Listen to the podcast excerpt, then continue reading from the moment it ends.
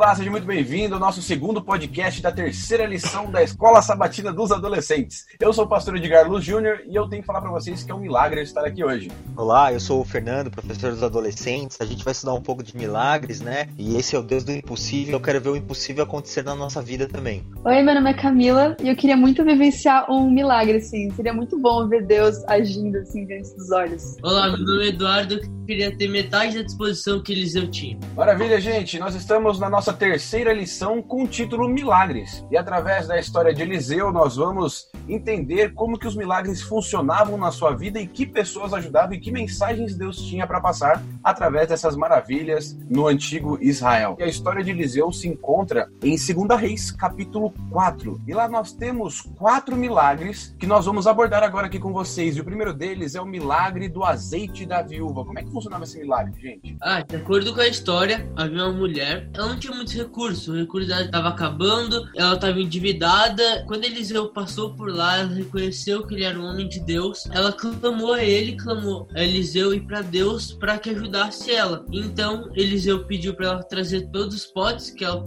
que ela teria para assim ele poder ele poder multiplicar e ter azeite para ela poder pagar todas as dívidas e sustentar. O azeite era a única coisa que ela tinha dentro da casa dela, né?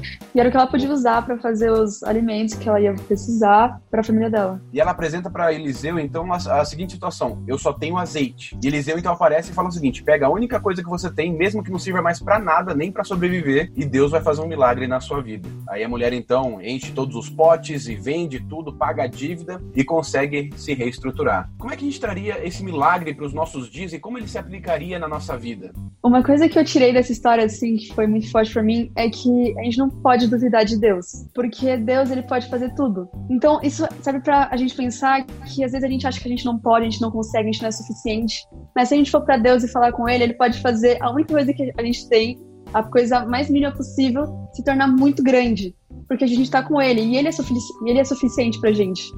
Eu concordo com o que a Camila falou, principalmente se a gente comparar com o outro Deus que ele que, que, que, aquele povo costumava adorar, que era Baal, né? Baal exigia sacrifícios humanos, né? E exigia sacrifício até de crianças, né? E a gente transportando isso pro, pro Deus de Israel, Deus, nosso Deus verdadeiro, mostra que ele está preocupado com as pequenas coisas das pessoas. Ele não exige nada, né? Ele demonstrou esse milagre através do amor. No primeiro milagre ali de 2 Reis, capítulo 4, nós vemos Deus socorrendo alguém que pediu ajuda. Agora, a partir do versículo 8, nós temos um outro tipo de milagre, um outro tipo de situação. Nós temos ali, ao invés de alguém que pede ajuda, alguém que cuida do homem de Deus. Como é que funciona essa história? A Sunamita e o marido, é, Eliseu, não, Eliseu não tinha pedido nada, né? Ele só passava ali para comer, eles foram além, eles viram a necessidade de Eliseu e construíram um quarto sem ele pedir, e aí ele passou, toda vez que ele viajava passava por aí, por ali, era um caminho e ele tinha um lugar para descansar. E aí é, Eliseu profetiza que ela vai ganhar um bebê por causa disso, né? Então Deus quer, quis recompensar ela mesmo sem ela pedir, né? Quando Eliseu fala que ela vai ter um bebê depois de um ano, ela fala assim: não dê falsas esperanças, mas é realmente o que aconteceu. Então Deus retribuiu. Isso nos mostra que quando nós cuidamos da obra de Deus também, é, é, sem querer, até a gente recebe as bênçãos. Que tipo de bênçãos nós já recebemos que nós nem esperávamos enquanto cuidávamos da obra de Deus? A gente se encontra em meio a algum problema e muito antes desse problema surgir pra gente, Deus já mandou alguém ou já, ou já nos abençoou para que a gente consiga superar esse problema. E a gente acaba ganhando também, né? A gente acaba ganhando um melhor entendimento, isso nos dá paz, né? No mundo tão tumultuado que a gente vive, conhecer sobre o caráter de Deus, ver essa preocupação, isso é uma coisa que nos acalma e nos tranquiliza. A gente acaba ganhando saúde, porque tem recomendações de saúde que a gente ganha também é um benefício pra gente. A gente fica em contato com pessoas e essas pessoas, esses contatos que a gente cria para levar a, a mensagem de Deus, acabam sendo pessoas que nos influenciam de maneira positiva também, que a gente acaba sendo uma referência de influência, mas também acabamos sendo influenciados de uma maneira positiva dessas outras pessoas. Muitas pessoas hoje se dedicam muito para a obra de Deus. E essas pessoas elas são abençoadas até mesmo em áreas que elas nem imaginam. Deus sempre vai tomar conta daqueles que tomam conta dele e da sua obra também. A ponto de que mesmo depois do filho dessa mulher morrer, Eliseu vai lá e abençoa o casal novamente, trazendo o filho deles de volta à vida. Agora, nós temos uma terceira história, e lá diz o seguinte: A morte que havia na panela é tirada. Morte na panela, como assim? É que Eliseu estava junto com os outros profetas, né, na escola de profetas que Elias tinha fundado, e eles resolveram fazer um cozido, né? E um dos profetas acaba saindo no meio da, da natureza ali para pegar alguns legumes, pega alguns legumes, umas frutas, umas frutas que eram venenosas, mas ele não conhecia, coloca na capa e adiciona o cozido. E quando eles começam a comer, eles já começam a passar mal, e logo em seguida Eliseu pede um pouco de farinha. No momento que elas comem esse, esse, o mesmo cozido, agora com a farinha de Eliseu, eles começam a melhorar e saram, né? Essa farinha não, tem, não, não tinha poder nenhum. O que tinha poder era a bênção de Deus que estava colocando ali através do Eliseu. Aquela farinha seria só um símbolo, né? Qual é a importância desse milagre para aqueles novos futuros profetas que estavam ali na mesa com ele? Acho que é mostrar que Deus estava com Eliseu em todos os momentos, ainda mais no momento desse de complicação por causa do veneno e tal, e Deus estava lá com eles. Eu acho que foi algo que também ajudou muito a renovar a fé deles, porque pode ser profeta, pode ser pastor, todo mundo alguma vez na vida, tipo, frequentemente, pode ter alguns conflitos com a fé. E fez eles pensar que o nosso Deus é um Deus impossível, ele pode fazer qualquer coisa, basta ter fé. E agora eu quero fazer uma pergunta para vocês. Onde existe a primeira história de multiplicação na Bíblia? A gente está muito acostumado para lembrar do milagre de Jesus, né, que multiplicou os pães e os peixes, mas na lição dessa semana mostra que quem fez isso primeiro foi Eliseu, né?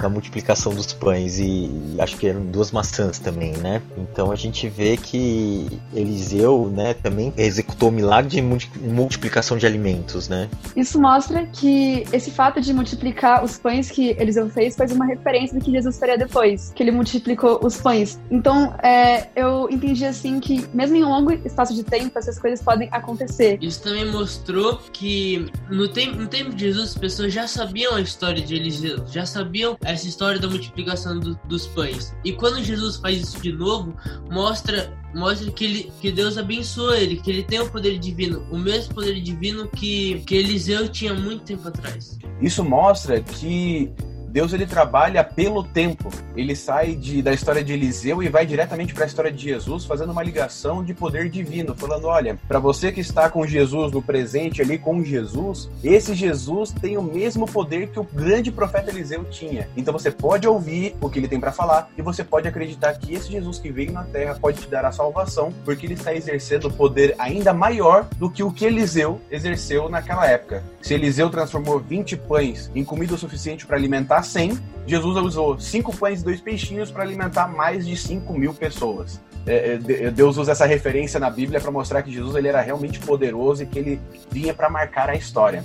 Algo que, que ficou muito forte nessa, nessa lição é que a gente pode concluir que, que Deus, através de Elias, faz contra-argumentos, contrapontos um, sobre o Deus de Baal, que era um Deus sobre o Deus Baal, que era, o Deus, que era um Deus egoísta, um Deus que eles acreditavam naquela época. Deus, ele se importa com a vida dos outros, desde os pequenos até os maiores. E uma coisa também que me marcou foi que quando o filho daquela mulher morreu, ela foi correndo até o monte procurando Eliseu para pedir ajuda e para ver o que ele podia fazer. E nesse momento, Eliseu acompanhou ela até em casa, ele ficou junto dela é, nesse, nesse momento tão complicado. Ele estando com ela nesse momento foi como se Deus estivesse com ela. E isso mostra que Deus está com a gente em todos os momentos, não importa a dificuldade que for, ele vai estar do nosso lado de alguma forma.